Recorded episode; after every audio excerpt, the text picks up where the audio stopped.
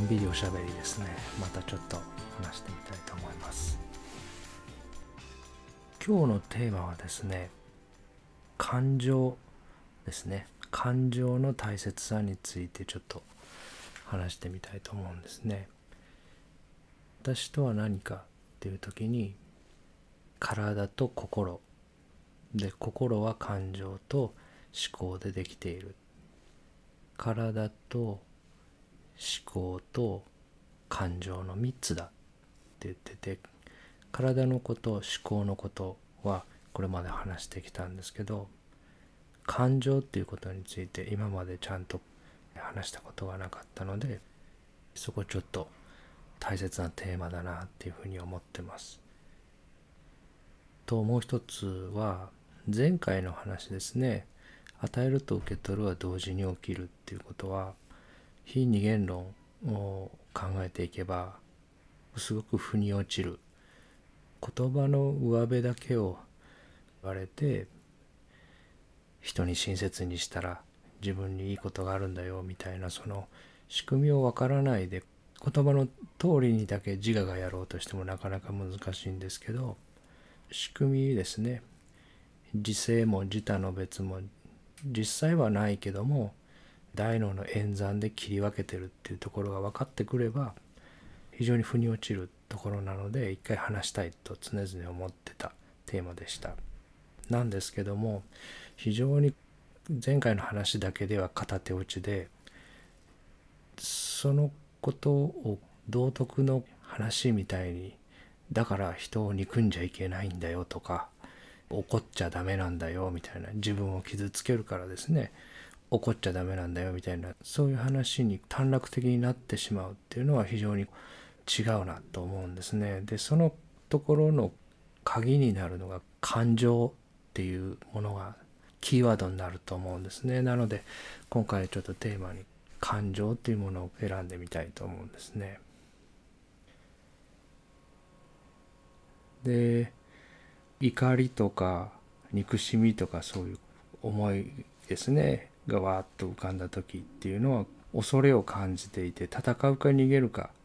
の状況に入ってるわけですね。自分の近くに排除すべき敵がいるっていうふうに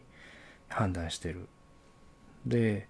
当然その活動性を上げるために即効性のある働きとしては神経系交感神経が優位になって血圧が上がったり呼吸が浅く速くなったり筋肉が収縮したりそれから瞳孔が散大して外の世界をよりたくさん取り入れるようになったりなので自分の中に落ち着いていくっていうよりは外の世界を観察する量を増やして外の世界に体を動かして働きかけていくっていう方向にエネルギーの分配を変化させるわけですね。で長期的にはホルモンが放出されて主には脳下垂体から ACTH っていうホルモンが分泌されるわけですね。でこういう変化が起きて体がわーっと変化しますね。もうそれは0コマ何秒ですね血圧が上がって脈が速くなって体の変化がすぐに起きるわけですね。ある出来事があってそこに思考の解釈が入ってあってはならないとか間違ってるとかこれは危険な状況だみたいな解釈が入ってそして感情がわーっと体の変化がわーっと生まれるわけですね。なので今言ったような体の変化が感情と呼ばれているものの正体ですね。で脳は半球状の臓器で上半分が丸くて下がまあ小脳とか円髄とかですねそういうものが下側についてるんですがそれと下垂体っていうものが脳の仮面についてます。でその下垂体はちょっと面白くてですね前葉と後葉って言って前と後ろに違う組織が発生の段階で別の場所から郵送してきて一つにくっついて下垂体っていう一つの臓器を作るんですね。でその前の部分の前葉って呼ばれるところの細胞がどこから来るかっていうと口の中の後々口になる部分ですね。口腔内の上の壁のところから分化してきて前葉になって後葉ですね。後ろの方は肝脳の底部っていう脳の一部が郵送して分離してきてで下垂体っていう場所でその前葉と後葉が一緒になって下垂体っていう一つの臓器を作るんですね。でこれはどういうことかっていうとこの前葉のところはもともと消化管口の中と同じ仲間の組織の発生なので消化管に近い組織なので分泌がすごい得意なんですね。唾液とか胃酸とか粘液とかですねいろんなものを分泌するのが得意な臓器ですよね。でそこの仲間と脳の神経終末に近いような紅葉の部分が一緒になって一つの部分を作ってる。でこの下垂体からどんなホルモンが分泌されるかっていうと成長ホルモンそれから甲状腺刺激ホルモンそれから女性ホルモンですねプロラクチンとか卵胞刺激ホルモンとか黄体形成ホルモンとかこういう女性ホルモン。それから ACTH ですね。さっき言った副腎皮質刺激ホルモン。こういうものを活発に分泌してる。つまり大脳で演算してこのソフトボールぐらいで演算した演算結果を下垂体っていう部分で受け止めてそこからその演算結果にふさわしいホルモンを分泌していってるっていうそういう部位になるわけですね。でストレスが高い時に分泌されるって言われてるのがこの ACTH って言って副腎皮質刺激ホルモンって言って私たち左右に2つ腎臓がありますよね。でその上にある小さな臓器なんですけど副腎ですねそこに ACTH が運ばれていてさらに副腎からホルモンが放出されるって言われてますね。なのでストレスを受けて体が戦うか逃げるか判断をしてホルモンを放出するっていうのはもう勝手に体がやってるわけですね。どのホルモンをどれだけの量を分泌するかみたいなのは全く自分にはコントロールできない自動で行われてるっていうことですね。で副腎の皮質ではステロイドアルドステロンアンドロゲンっていう3つのホルモンが ACTH が副腎に届いたら放出されて随筆ではアドレナリンって言われるようなホルモンが放出されるって言われてますね。でそれぞれのホルモンがまたそれぞれ働きを持っていてステロイドはまあいわゆるストレスホルモンって呼ばれるものですね。ストレスがかかった時に放出される代表的なホルモンですね血糖値を上げて食欲が高まるわけですねだからストレスがかかると戦うためのエネルギーを増やさなきゃいけないので食欲が上がってそれから血中の糖分も増えるわけですねなので糖尿病を発症するリスクも高くなりますねで食欲が増えるのでステロイドが長時間体の中にあると肥満になりますね。で血管の中に糖分が多くある状態っていうのは白血球の力を弱めてしまうっていう特徴があるので免疫の力が弱まりますね。なので発がんするリスクも高くなりますね。がんになるリスクが高くなるわけですね。1日5,000個生まれてるがん細胞を排除できるチャンスが減るわけですね。戦いにしろ逃げるにしろ嵐が近づいてきてるぞっていうことなので悠長にこう骨とか作ってられないわけですね。なので骨を作る力も弱くなってくるのでステロイドが長時間体の中にあると骨粗しょう症になりやすくなりますね。あと直接神経系にも働きかけて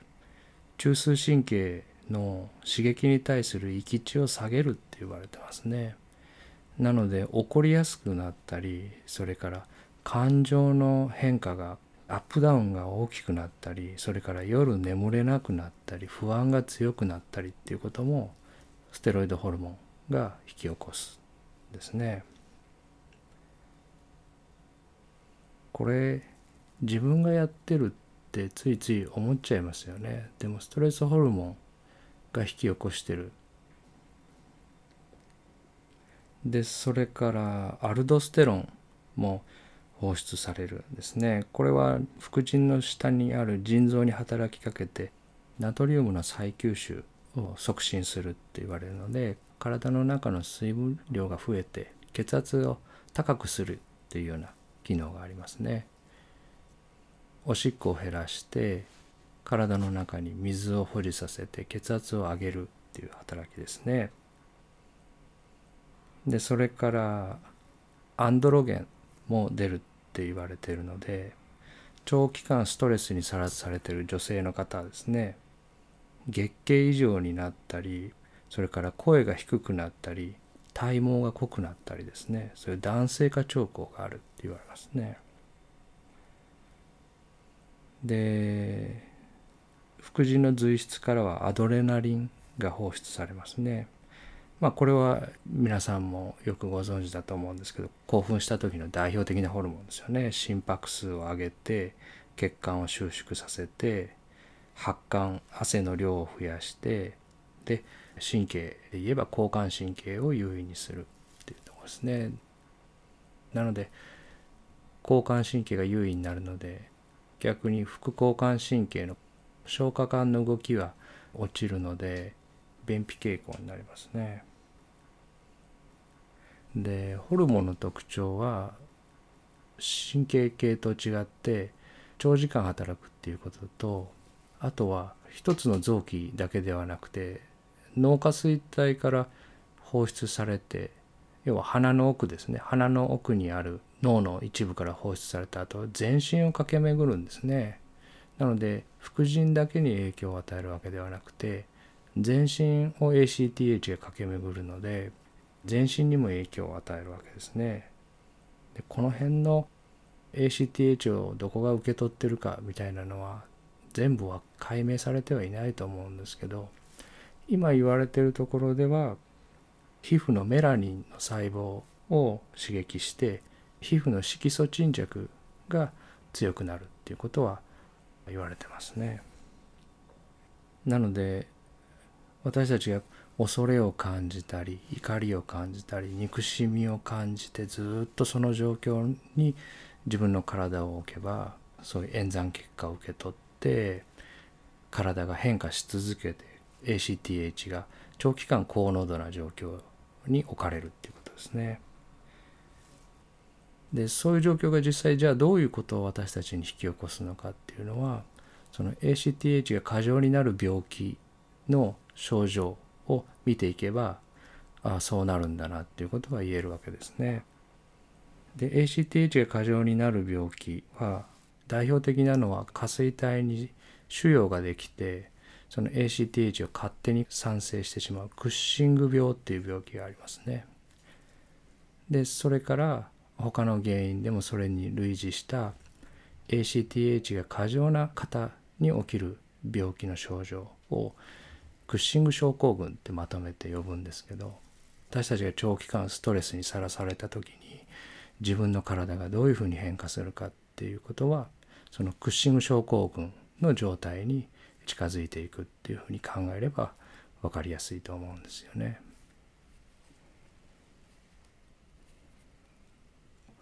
思考を受け取って変化するこの自分の体一つ目の世界こういう本当に精妙な自分たちのコントロールしてないことがストレスに対応しようとして完璧に水面下で起きてくれているんですけどそれを私たちはまとめてすごくざっくり感情みたいな曖昧な言葉でくぐって捉えてるということだと思うんですね。でやっぱりその今までちょっと話させていただいたようにそれはやっぱり長期的に ACTH が過剰でステロイドが長期間出ている状況っていうのは体にはあんまりいい影響は及ぼさないっていうことですね。なのでまあ選んでるような自分も本来はいないわけですけども憎むとか恨むとかですねそういう自分を傷つける感情ではない方を選ぶっていうことはやっぱり自分を守るっていう意味ではとても大切な考え方そういうことを知っているっていうことは大事だと思うんですね。選べるような自分はいないとしてもですね。でやっぱりその怒りや恨みや憎しみを長い間持ち続ければそれは自分を傷つけるっていうことは言われなくったって分かっているところだと思うんですよね。大体しんどいですからねそうイライラもするし自分が辛い時間ですから決して楽な時間ではないので早く手放したいのは誰でもそう思ってるしそういうふうな思いを持たないようにしたいと思ってるのもみんなそうなんですけどそれができないわけですよね自分ではね。他の人に優しく奪うよりは与える方を選んでとか許しましょう愛しましょう寛容になりましょうって言われても自我には無理なわけですね。でこの前ちょっと散髪屋さんでちょっと思ったことがあったんですけどまあ近所の一番安いとこに行くんですけど散髪屋さんってあれなんですよね。20分30分ぐらい拘束されてるのと一緒で身動き取れないんですよね。でやっぱりテレビがついてるんですね。ああまたかと思うんですけどまあこれもしょうがないですよね。でこの前行った時にはお笑い番組かなんかでやっててそのまあ悲惨なニュースとかではなかったんですけどでもやっぱり無理やり笑い声とか聞かされなくてもいいなとは思うんですよね。でそのテレビから流れてくる音は本当は髪の毛をハサミで切ってもらっていってる音とか体にかけてもらってる布が擦れる音とか切ってくださってる方が歩く足の音とかそういう音と本来同列のただの音なわけですね。意味も何もついてない。なのでそういうふうにただの音として聞こうと思ってそれに意味をつけないでテレビの音も他のその場にある音も全部同じ音としてそういうふうに捉えようと思って目を閉じてたんですけど無理ですねやっぱりね言葉として入ってきた段階で意味として聞いてしまわざるを得ないというかその言葉が分離させてるものとして聞いてしまうというかねこれはもうちょっとそうしないで聞くっていうことはやっぱりできないなっていうふうに思いましたね。私あのバイロン・ケイティさんっていう方の本が好きでよく読むんですけどそのケイティさんの言葉でですね人はあなたのことを決めつけてあなたは人のことを決めつけるこれがこの惑星の人間種のルールなんだっていうような言葉があるんですね。その決めつけをしないで生きていきたいと、まあ、こういう話を聞いたり学んだりするとみんな思うわけですけどそういうふうにはできてないですね私たちね。だから色眼鏡で人を見ないようにとか人を決めつけないようにみたいなことはそれはフィクションとしてはあるかもしれないけど不可能なことを言ってるわけですね。で、まあ、別の文章では「犬はワンと吠え猫はニャーと鳴き人は投影するっていう書かれてますね。それぐらいこう私たちが意味をつけてものを見たり受け取ったりすることはそれ自体がとても自然なことなんだっていうことですね。それをしない存在になろうとか修行すればそういうことをしない生き物になれるんじゃないかっていうのはやっぱりそれはちょっと幻想なんじゃないかなっていうふうに思うんですね。だから毒の矢を作り出さないで自分の中でですね作り出さないで生きていければそれはさぞかし素晴らしいんじゃないかって妄想するんですけど生き物としてやっぱ不自然な状態ですね。そういう解釈を離れて2つ目の世界に戻ってる時間っていうのが穏やかで平和でそこの世界に触れているような時間を大切にするっていうところはもちろん持ってるけどもそれ以外の時間ですねいろんな仕事中とか周りの現れとやり取りをしていて共振しているような時間もそれもやっぱりおのずと叱ってる現れの一部ですよね。毒の矢が自分の体を傷つけたり痛めたりするっていうことは分かっていてもこれまでもそうしてきたしこれからも自分が傷つけられたと思ったり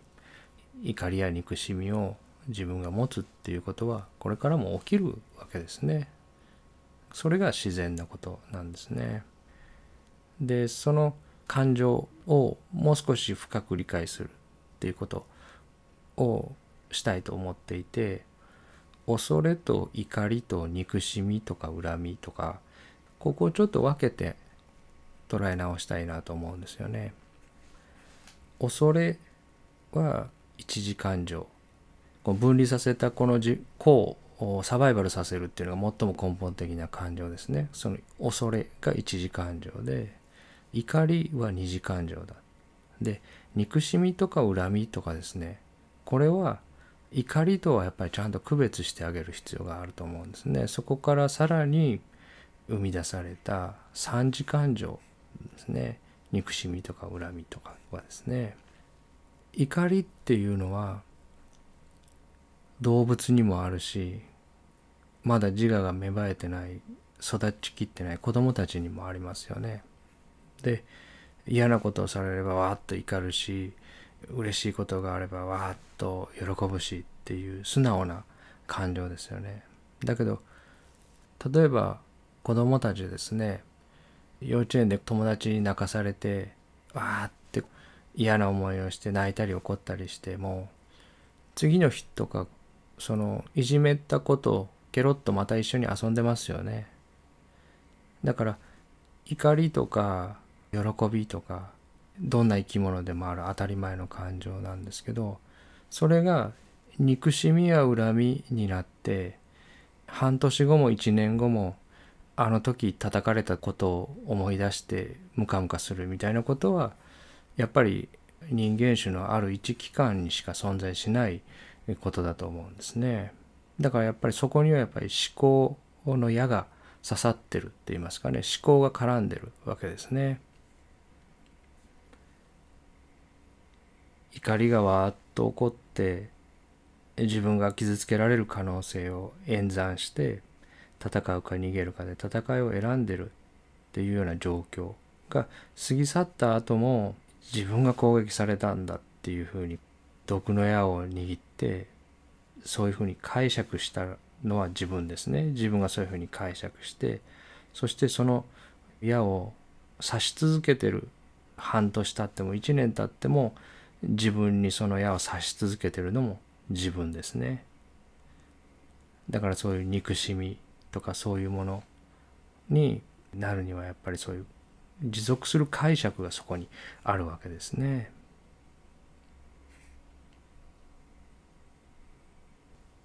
でこの怒りが憎しみになって持続してしまう仕組みがあるんですけど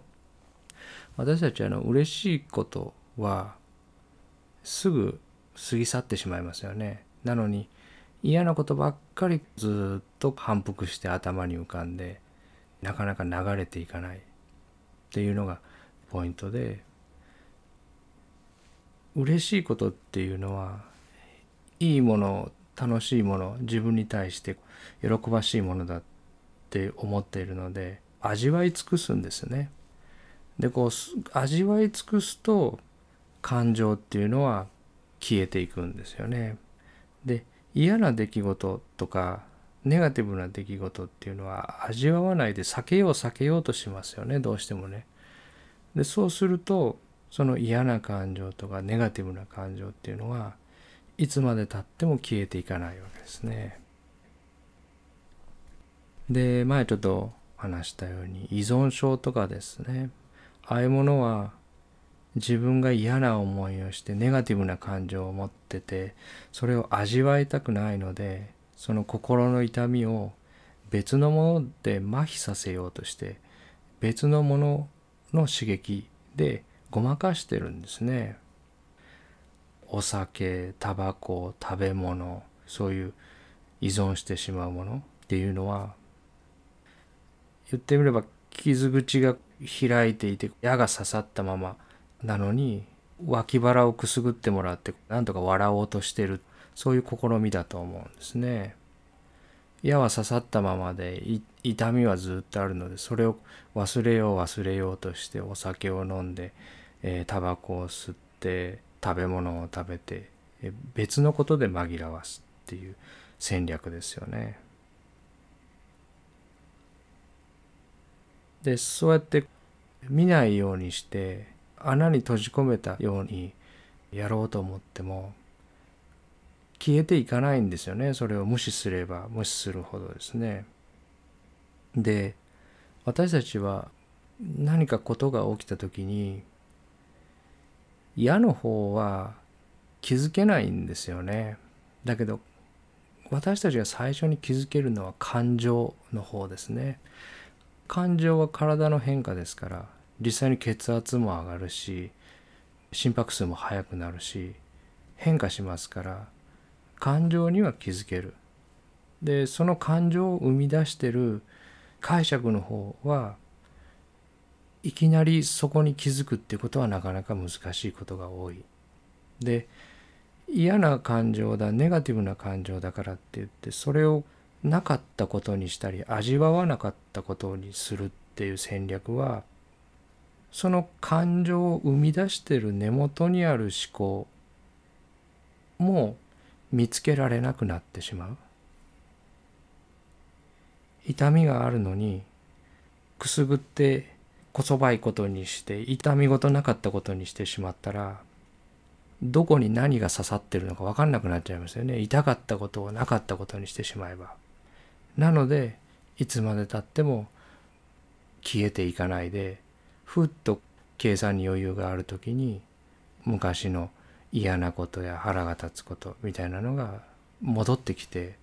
その感情を繰り返し繰り返し再体験するってことですね。でそういう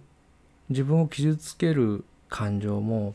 ずっとそれを手放せないでいるっていうのには利得もあるんだと思うんですよね。まあ前もちょっと話しましたけど一時的に元気になりますよねやっぱりストレスホルモンなので活動性が上がるわけですね。そういう感情を思い出してる時にはなんか自分が生き生きとしたような感じになりますね。それから自分が被害者でいる間は自分は正しい側にいることになりますよね。自分はこんなに傷ついてるんだこんなに理不尽な目に遭ってるんだそうやって自分の苦しみの大きさが相手の罪の深さを証明しているかのような錯覚を起こすんですね。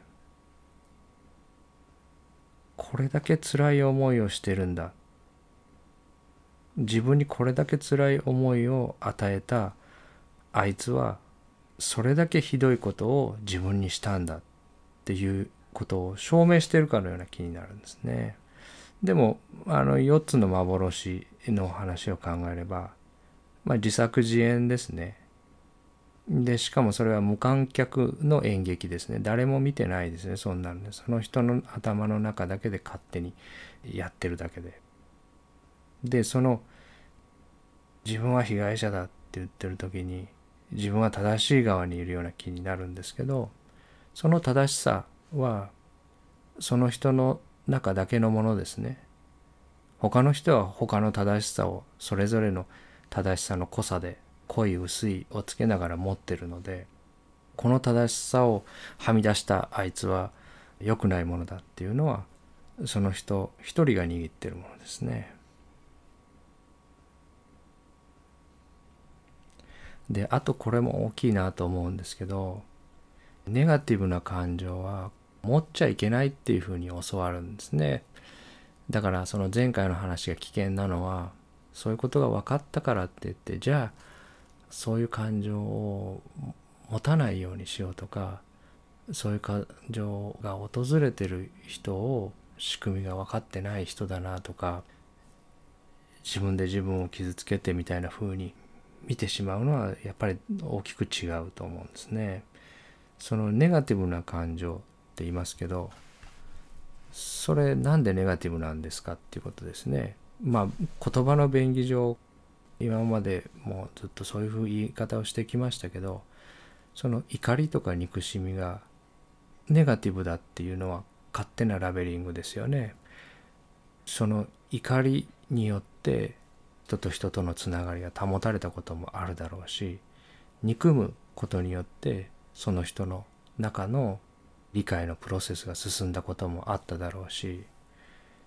そもそもどんな感情も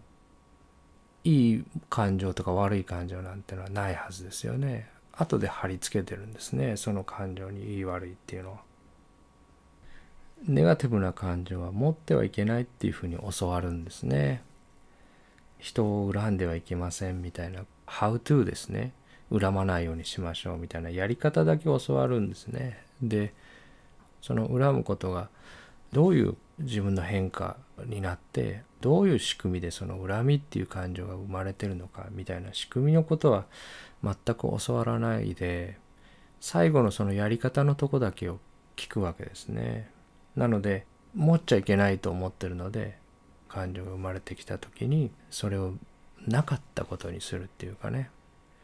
そもそも怒ったり恨んだりしてるっていうこと自体気づけてないっていうようなこともありますね。自分もよくありますね。私は傷ついてないんですよ。私は無傷なんですよ。みたいにやってしまうことが結構あるんですね。矢が刺さったって自分で言うこと自体が自分が弱くて小さいもののような感じがするので自我をそういうふうには認めないって言いますかねすぐにはね。だけどそもそも感情自体にはいいも悪いもなくてニュートラルだっていうこと落ち着いて考えればですね他の人の大切さと自分の大切さも同じ大切さなんですよねだから傷つけられたとか許せないとか怒りとかですねそういうものが自分に訪れてるっていうことはある意味それもその場のその時のその状況で起こるべくして起きている完璧な現れの一つっていうことですね。だからバフェットさんの車の例えで言えばその状況と連動して今まさにその車がですねその形に変化して ACTH を出してアドレナリンを出して体を変化させて状況をサバイバルしようとしてるっていうことに自我がイチャモンつける必要は全くないって言いますかね。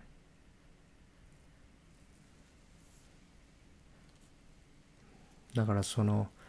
憎しみや恨みを持ってはいけませんって言ってそれをしないようにしようにしないようにしようっていう前に怒るの当たり前だよねそんなことされて自分が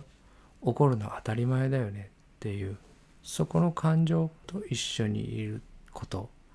が先だっていうことですね。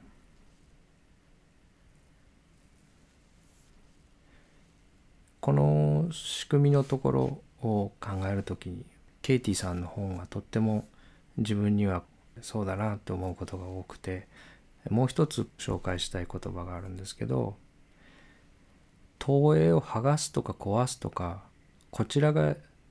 主体として何かやるのではなくて理解することで投影の方が勝手に溶けていくっていうような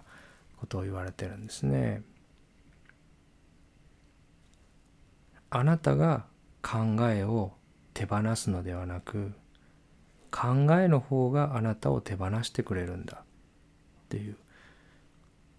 ことを書かれてるんですね。でこの自我がですね憎まないようにしようとか寛容になろうとかって矢が刺さったまま無理やり自我の力で自分を動かそうとしてもそもそもアムロはハンドル持ってないんですよねだからこのケイティさんのこの言葉の持ってる佇まいといいますかねそちらの方がとっても素敵だなっていうふうに自分は思うんですよね。その自分に訪れてる感情それは社会的にはネガティブなものでそういう感情を感じてはいけませんって言われてるものかもしれないけどもそういう感情が自分に今訪れてる。でそれらがネガティブなものだっていうのも後からつけてる貼り付けで色眼鏡だしただそこにその感情もあるしっていうその時間をとっている中でその根元にある考えが見えてきて考えの方があなたを手放してくれるっていうことですね。でそういうことを考えるとまずちゃんとストレッサーから離れるっていうことはとっても大事ですね。感情と一緒にあるっていうことがとっても大切なんだって言ったって目の前にストレッサーがいて感情を味わいましょうなんてそんな悠長なことは言ってられないですよね。なのでストレッサーから離れた後の話ですねこれはね。実際に体の中で放出されるホルモンの働きを考えると知性の射程距離は短くなるような変化を神経系に及ぼすホルモンが実際に体に出てるんですね体の中に。でそれはホルモンだったら数時間から数日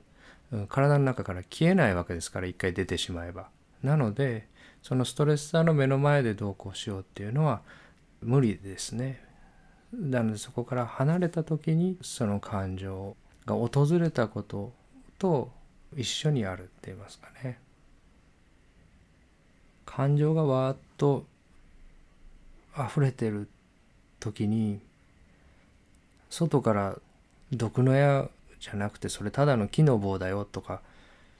マムシじゃなくて青大将だよとか言ったってそれはその人には届かないですよねその感情に飲み込まれている時にはですね。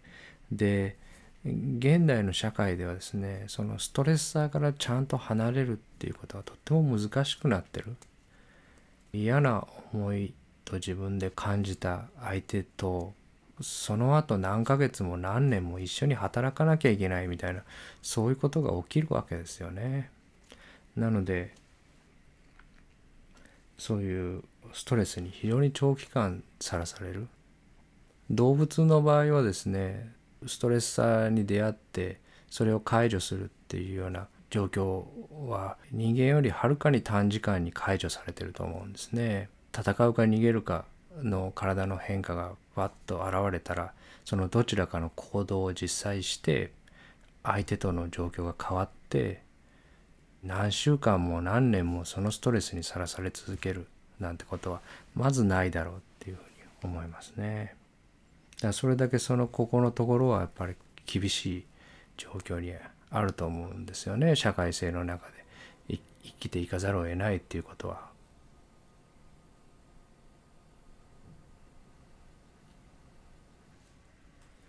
何か考えをずっと握っていて繰り返し繰り返しその考えを考えてるっていう時には何のどんな利得があってその考えを自分が握ってるんだろうっていうふうに自分の中を見ていくっていうことですね。何を恐れているのか何から防衛どんな自己防衛をしようとしているのかですねでそのことに少しでも早く気づく鍵が自分に訪れてる感情っていう一つ目の世界の変化ですね。感情なら自分たちは気づける。